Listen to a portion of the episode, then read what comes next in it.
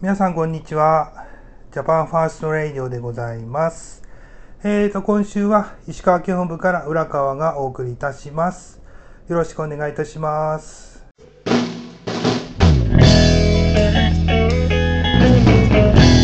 このやるせない世の中で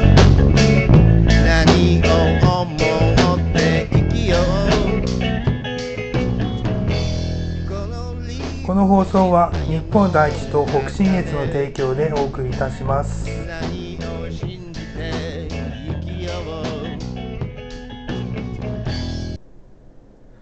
お盆も終了しまして、8月も中盤から後半にかけてというところですね。今年も昨年に引き続き、例年とは違ったお盆を過ごしたという方多かったのではないでしょうか。まあ来年はどうなるんですかね？できれば家族で過ごしたいものですけども、武漢肺炎次第ですか？まあ我々石川県本部の石川県も、まん延防止地域に指定されておりまして、これが8月31日までになっております。まあ、日本海側、日本海側では、まあ、石川県が唯一の指定地域ということで、まあ、石川県内は全く楽しめない夏になってしまいましたね。もうただただ暑いだけという感じでございます。で、えー、と、石川県内、えーだけでもですね、花火大会はもう軒並み中止でございました。えー大きいとこで言えば、北国花火の川北大会とか、北国花火金沢大会なんていうところも、もう全然もう中止になっておりますし、まあ、能登地方を見てみると、モントレージャズフェスティバル in 能登っていう、まあ、これ七尾市の和倉温泉で毎年開催されてきたジャズコンサートなんですけども、こちらも2年連続で中止でございます。で、えっ、と、加賀地方を見てみますと、えっ、と、これ来月なんですけども、9月の20日予定しておりました小松基地、自衛隊の小松基地の航空祭が、えー中止が決定しております。えーこちらはね、ブルーインパルスが来たりするような、えーお祭りなんですけども、全国から何万人という、え人がね、来るようなお、ま、大規模なお祭りなんですけども、こちらも中止ということです。で、えっ、と、これからね、夏の終わりから秋にかけて、というか秋に入ると、まあ、能登地方では毎週ね、こかで何かしらのお祭りが開催される時期に突入するんでございますが、こちらも、あの、軒並み中止が相次いでおりますので、もしイベント参加される予定がある方は、必ず事前にホームページとかでチェックしていってください。えっ、と、行ったけども中止でしたっていう可能性がね、多々ありますので、事前にチェックしてからお出かけ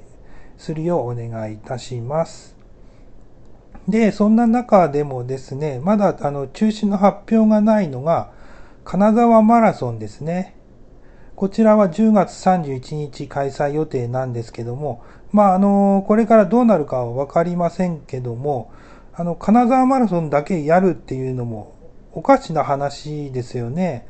オリンピック同様、こちらもスポンサーが強いんでしょうかね。あの、今のところ中止の発表がないので、開催に向けて動いているという話でございます。で、えーと、ちなみにですけども、10月31日といえば、えーと、日本第一党の新潟県本部からも、あの、立候補者を擁立しております。新潟県上越市の市議会議員補欠選挙の投票日でございます。で、えーと、さらには10月31日はハロウィンの日でございまして、えーとね、私、浦川と鬼滅の刃の音柱、宇髄天元の誕生日でもございます。鬼滅の刃といえば、遊郭編の放送が決定しましたね。まだ正確な放送開始日はアナウンスがないみたいなんですけども、10月あたりじゃないでしょうか。今回はあの、宇髄天元を中心に物語が進んでいくんですけども、あの物語全体で見た時に非常に重要なターニングポイントがいくつも出てきますし、物語の展開自体が非常に早いので面白いですよね。で、今回も遊郭編が近づくと、またこれパイクが騒ぎ出すんですけども、実際に遊郭編を読んでなく騒ぐパイクがほとんどだと思いますので、パイクの皆様は一度原作を読んでから騒ぐようにしてくださいね。まあ確かに物語の舞台は遊郭なんですけども、ほとんどストーリーに関係ありませんし、あの、皆様の期待するようなシーンは1ミリも出てきませんのでご安心ください。で、えっ、ー、と、見どころとしては、あの、ダキ。ダキが可愛いですよね。で、えっ、ー、と、宇髄天元はものすごい男前なので、宇髄天元とダキの美男美女対決っていうところが一つの見どころでもあります。えっ、ー、と、あとはですね、宇髄天元と前回の映画の無限列車編で大活躍した煉獄杏寿郎を対比させながら見るのも面白い見方かなとも思います。夏休みということで私たちの小学生の頃の夏休みを振り返ってみたいと思います。で、えっ、ー、と、ジャパンファーストレディオのリスナーの皆さんは、ほとんどの方が昭和生まれだと思いますので、昭和の頃の夏休みを振り返ってみたいと思います。で、ちなみに私は昭和50年代生まれですので、小学生の途中から平成に変わったというような年代でございました。で、えっ、ー、と、夏休みの一日の始まりはラジオ体操でしたね。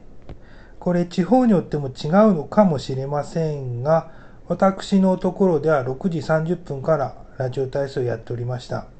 で、これ夏休み中、期間中、毎日でしたね。ですから、雨の日はちょっとどうやってたのか忘れましたけど、もしかしたらハンコだけもらって帰ってたのかもしれませんね。で、ちなみに、あの、ラジオ体操に出席すると、カードにハンコがもらえるっていう仕組みでした。あの、6年生が押してくれてましたね。ですから、行った人サボった日がもう一目瞭然でございました。あとあとは大人なんてラジオ体操で見かけたことなかったですから、すべて子供たちだけでやってたんですね。今はどうなんでしょうか？大人はやっぱりついていくんですかね？で、あのー、私のとこの地域は、今年は武漢肺炎で小学生のラジオ体操は全て中止だそうです。で、えっ、ー、と、午前中はですね、あのー、10時までだったかな？もうなぜかね、外出禁止でしたね。これも夏休み特別ルールでしたけども、その間に朝ごはんを食べて、宿題しなさいよっていう時間だったんでしょうね。で、えっ、ー、と、子供たちだけで、こう、出歩いてもいい、外出してもいい範囲っていうのも、夏休み特別ルールで決まってましたね。で、あの、石川県では、あの、校歌、校歌って言うんですけども、これ通っている学校の通学地域のことなんですけども、これ一般的には何て読むんでしょうか？航空ですかね。まあ、意味は一緒なんですけども、何々効果、何々効果とかっていう普通に会話でしますけども、あの字は学校の校に上下、上下の下、下っていう字を書いて、効果って言いますね。何々効果って言います。これあの、コンピューターで効果って変換しても出てこないんですけどもね。あの夏休み期間中は校歌外には子供たちだけでは行ってはいけませんっていうルールがありました。まああまり遠くに行ってはいけないっていう意味なんでしょうけど、まあ子供ですからね、行ってはいけないって言われれば、もちろん余計に行きたくなるのはまあ皆さん同じだと思います。で、えっ、ー、と、昼からはですね、昼ご飯を食べてからは、学校のプールに行くのが定番でしたね。で、えっ、ー、と、我々子供の頃、まあ、昭和の後半から平成にかけては、もう今ほど夏といっても暑くありませんでしたので、まあ、歩いて行ったり、まあ、自転車でも行ってましたね。で、当時はもうこの熱中症なんていう言葉自体がなかったですから、まあ、日射病なんて言ってましたね。で、日射病になるのは、まあ、ほんまに気合が足りないからだというふうに言われてた時代でございました。で、もちろん、すあの運動中には水分を取ってはいけないというのが当たり前の時代でしたね。まあ、ですから、プールの行き帰りとかに、もう水分なんて一切取らなかったですし、まあ、そもそもなんですけど、水筒とかペットボトルなんて持ち歩く習慣がですね、なかったですよね。そんなの持って歩いてる人なんていましたかね？世の中に誰もいなかったような気もしますけどね。まあ、基本的にはもう持っていないですよね。で、まあさすがにまあ水筒はありましたけども、ペットボトルっていうよりも、まあジュースなんかは瓶とか缶に入ってる時代でしたからね。まああの、今思えば懐かしいんですけども、昭和時代のプルタブなんてありましたね。今の小学生たちはあれをあげることできるんでしょうか。ね。で、まあ、プールも楽しかったんですけども、あの、プールの監視員っていうのは、まあ、今思えばかなりいい加減でしたね。で、あの、基本的には私たちのところは PTA があの順番に当番で監視員やってたんですけども、まあ、あの、携帯電話が普及する前の時代だったんで、普通に日陰で本読んでたり、まあ、ひどい時には監視員が普通にほんまに昼寝とかしてましたよね。であの監視員なんですけども基本的にはプールなんか全く見てないので仮にプールで溺れてる子とかがいてもこれ絶対に気づかないですよね。でそもそもなんですけどプールの監視員なんですけども水着とか着てないので飛び込んであの溺れてる子助けるとかそういうのはもう無理でしたね今思えばでも当時はそれが当たり前やったんで何も疑問に思いませんでしたけどねでえーとあとは8月6日と9日ですかこれ我々子供の頃は毎年登校日でしたよねで学校であの広島と長崎のえー、原爆の話を先生から聞く日でございました。で私のとこの先生はそこまで自虐史観満載の話はしてなかったんですけどもまあそれでも原爆投下直後の街の写真なんていうこうえげつなやつグロテスクなやつは見せられておりました。まあ今やるともうなんか大問題になりそうなんですけどもまあそこでまあ、戦争イコール悪というね戦争洗脳ですね。戦争イコール悪という洗脳をさせられてましたね。まあそういうふうに最終的にはこういう原爆投下の写真見せられて戦争っていうのはこういうことになるんだぞというふうにまあ教えられておりました。で、えーとそこで日本人が一方的に悪いと。で日本人がシナとか朝鮮に戦略侵略して植民地にしたということを教わるわけなんですけどもあのこの洗脳解けるまでかなりの時間が私の場合ですけどもかかっております。まあ大人になるまで少なくともね大人になるまではずっとそうやって思い込んで成長してきましたしまああのいつ何がきっかけで洗脳が解けたかっていうのは私自身はちょっと覚えてないんですけども今思えば180度違うことを思いながら中学高校とこう学校行ってた行ってたようなようなと言ってましたね。ですからもうあの教育っていうのはもう本当に大事だなとつくづく思います。